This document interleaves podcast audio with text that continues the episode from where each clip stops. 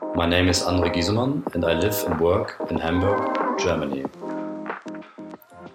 In my work, I mainly deal with places, spaces, and overall life in the city in the form of long term projects.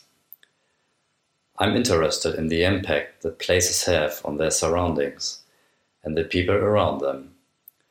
In one of my first photo series years ago, I documented a person to his personal and hidden places, in which he seems to be alone, such as on the outskirts of the city, under bridges, backyards, or non places.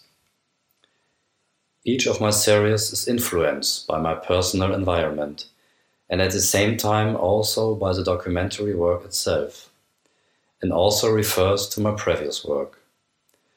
So that every photo journey to new places also opens another door to new themes.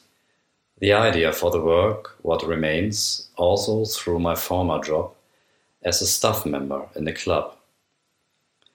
So I found again and again in the morning this empty moment under the cleaning light which was very sobering, but at the same time very familiar to me. Because the electronic music scene is part of my life since the end of the 90s, and I got more and more distance to the escapism. This moment became more and more important for me to document it one day.